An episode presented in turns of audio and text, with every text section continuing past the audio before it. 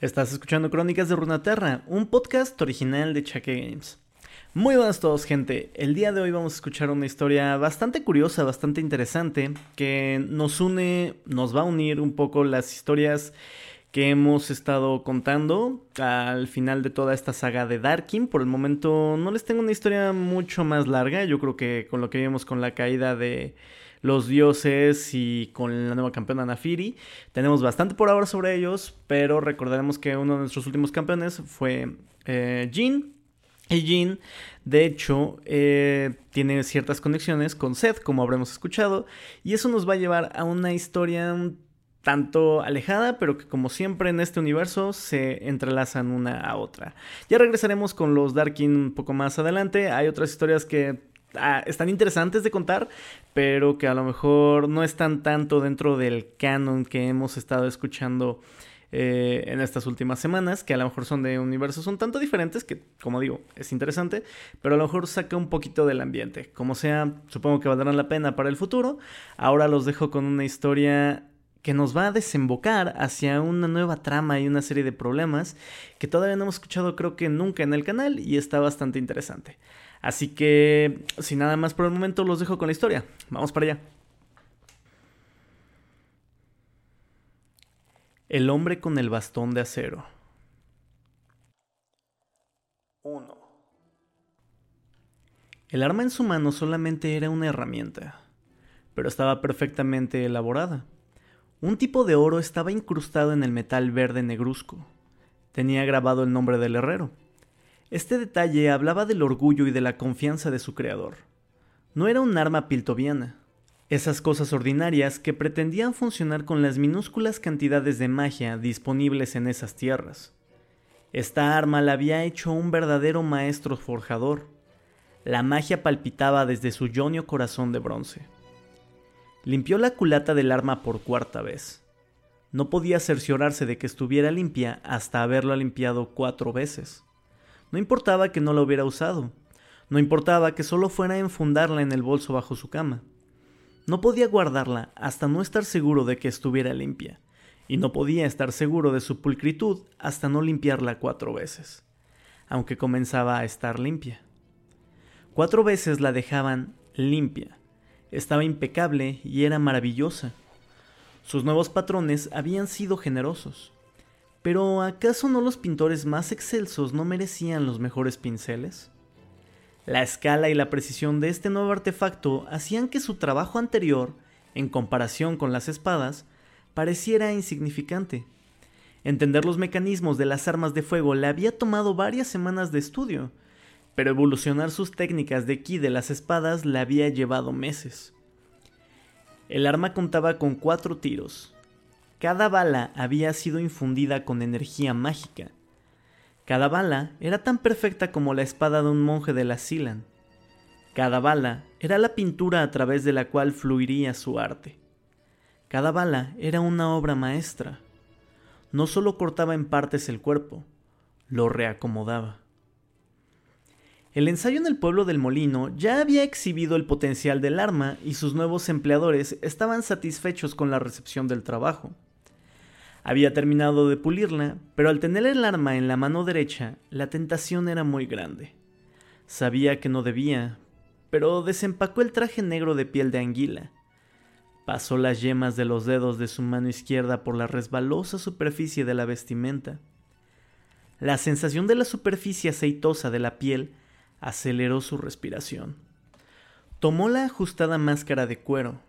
Después, incapaz de contenerse, la deslizó sobre su rostro. Cubría su ojo derecho y su boca, limitaba su respiración y removía su percepción de profundidad. Encantador. Se estaba colocando la hombrera cuando sonaron las campanas que había escondido en las escaleras que conducían a su habitación. Rápidamente guardó el arma y se quitó la máscara. ¿Hola? preguntó la sirvienta a través de la puerta. Su acento develaba una crianza al sur de este pueblo. ¿Hiciste lo que te pedí? dijo él. Sí, señor. Una linterna blanca cada cuatro metros y una linterna roja cada dieciséis. Entonces ya puedo comenzar, dijo Jean mientras abría la puerta de su habitación. Los ojos de la mujer se abrieron más mientras él salía. Jean era muy consciente de su aspecto. Habitualmente provocaba espasmos de un odio cohibido, pero hoy era un día de presentación. Hoy, cada Jean se mostraba como una figura esbelta y elegante, mientras se alejaba con su bastón.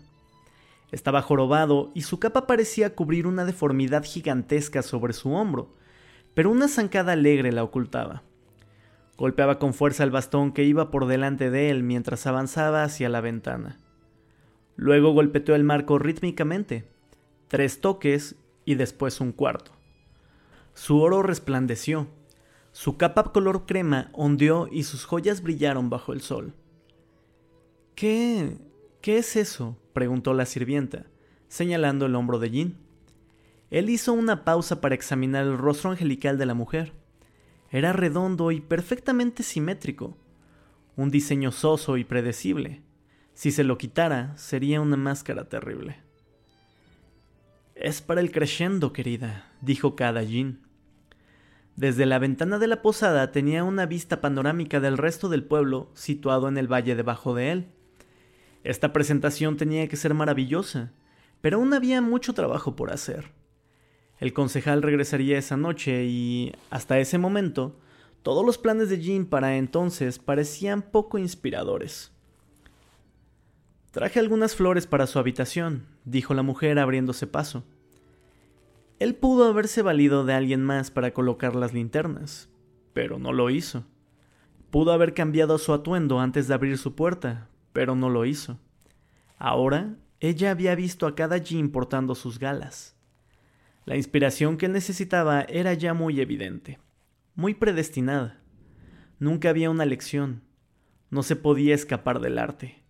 Tendría que convertir el rostro de la sirvienta en algo más interesante.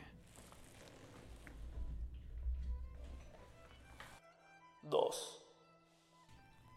El cerdo glaciado relucía sobre el caldo de cinco sabores. El aroma sedujo a Shen, pero él apartó su cuchara. La mesera sonreía y asentía en señal de aprobación mientras se alejaba. La grasa aún tenía que derretirse en el caldo. Sin duda alguna, la sopa de por sí ya era excelente, pero en un momento el sabor alcanzaría su apogeo. Paciencia. Shen observaba con atención el interior de la posada acantilados blancos. Era engañosamente sencillo y agreste. Los maestros ebanistas habían sido muy hábiles al remover la corteza del árbol y en dejar hojas solo donde fuera necesario. La vela en la mesa de Shen titiló de forma errónea. Se escabulló de la mesa para tomar sus cuchillas que estaban debajo de su abrigo. Tus estudiantes son tan silenciosos como una Worax embarazada, dijo. Se adentró en la posada solo y vestido como un comerciante. Casi rozando a la mesera, se sentó a tres mesas de distancia. Cada partícula de Shen deseaba correr hacia su enemigo y vengar a su padre, pero ese no era el camino del crepúsculo. Se tranquilizó al percatarse de que era una distancia considerable, incluso si solo estuviera a la distancia de su dedo índice. Shen volteó a ver a Sed esperando ver su sonrisa. En cambio, su rival suspiró. Su piel estaba pálida y unos oscuros pliegues colgaban bajo sus ojos. He esperado durante años, dijo Shen. ¿Calculé mal la distancia? preguntó Seth con cansancio. Me acercaré y te atacaré. Incluso si me cortan la cabeza, continuó Shen, deslizando su pie hacia atrás y ladeándolo contra el piso. Seth se encontraba a diez pasos y una mitad de dedo de distancia. Tu camino está más cerca del mío. Los ideales de tu padre eran débiles y Jonia ya no podía darse ese lujo, dijo Seth. Se reclinó hacia atrás en su silla, manteniéndose justo fuera del alcance que Shen necesitaba para asestarle un golpe mortal. Sé que eso no es algo que pueda hacerte entender, pero te ofreceré una oportunidad para que te vengues. Shen se acercó unos centímetros hacia el borde de su silla. Yo no actúo por venganza. Tú desafías el equilibrio y por ello estás condenado. El demonio dorado escapó, dijo Seth con franqueza. Imposible, respondió Shen sintiendo un vacío en el pecho. La victoria más grande de tu padre, y ahora Nuevamente su tonta misericordia manchó su legado. Seth negó con la cabeza. Tú sabes lo que esa cosa es capaz de hacer. Luego se inclinó sobre la mesa al alcance de Shen y con el cuello expuesto intencionalmente. Y tú sabes que solo nosotros dos podemos acercarnos lo suficiente para detenerlo. Shen recordó la primera vez que vio el cuerpo de alguien asesinado por el infame Kada Jin. Su piel se erizó de tan solo pensarlo y sus dientes rechinaron. Solo su padre había sido lo suficientemente fuerte como para seguir creyendo que la justicia misericordiosa podía tener lugar. Algo dentro de Shen cambió ese día, y algo en Seth se rompió. Ahora, ese monstruo había vuelto.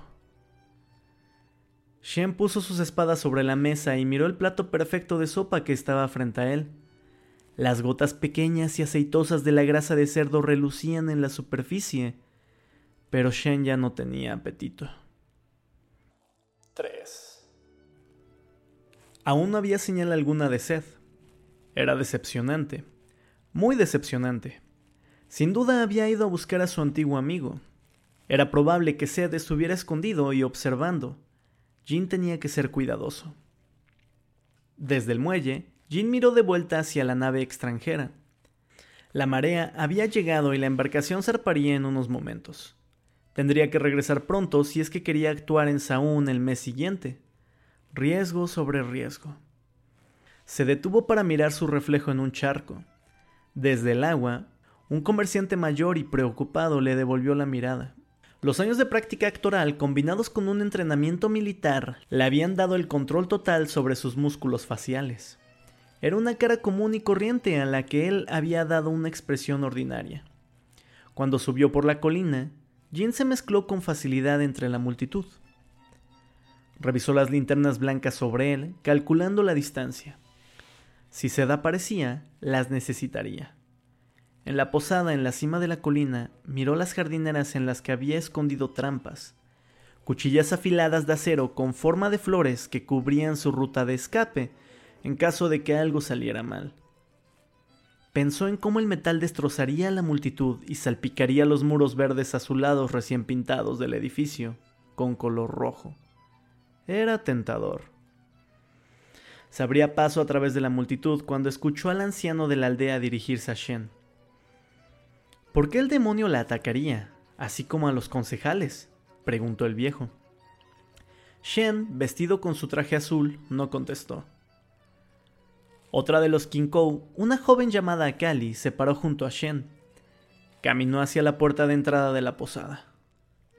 No, dijo Shen mientras bloqueaba su paso. ¿Qué te hace pensar que no estoy lista? exclamó Akali.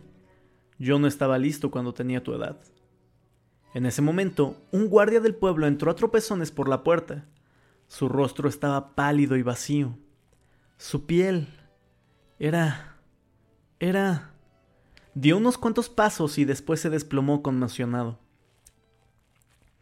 Contra la pared del fondo, el dueño de la taberna reía. Después comenzó a llorar. Su rostro estaba dominado por la locura. Él la vio. Vio la flor. Estas no eran personas que olvidarían haber presenciado el trabajo de cada Jin. Shen escudriñó los rostros de los mirones. Chico listo, pensó Jin, antes de desaparecer hacia el fondo de la multitud. Revisó los techos en busca de Sed mientras caminaba de vuelta hacia la embarcación.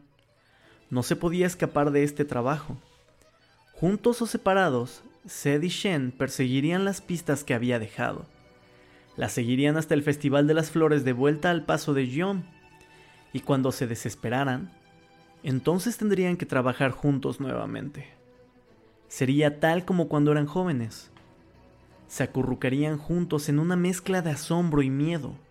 Solo entonces, el gran Kada Jin se revelaría y su verdadera obra maestra comenzaría.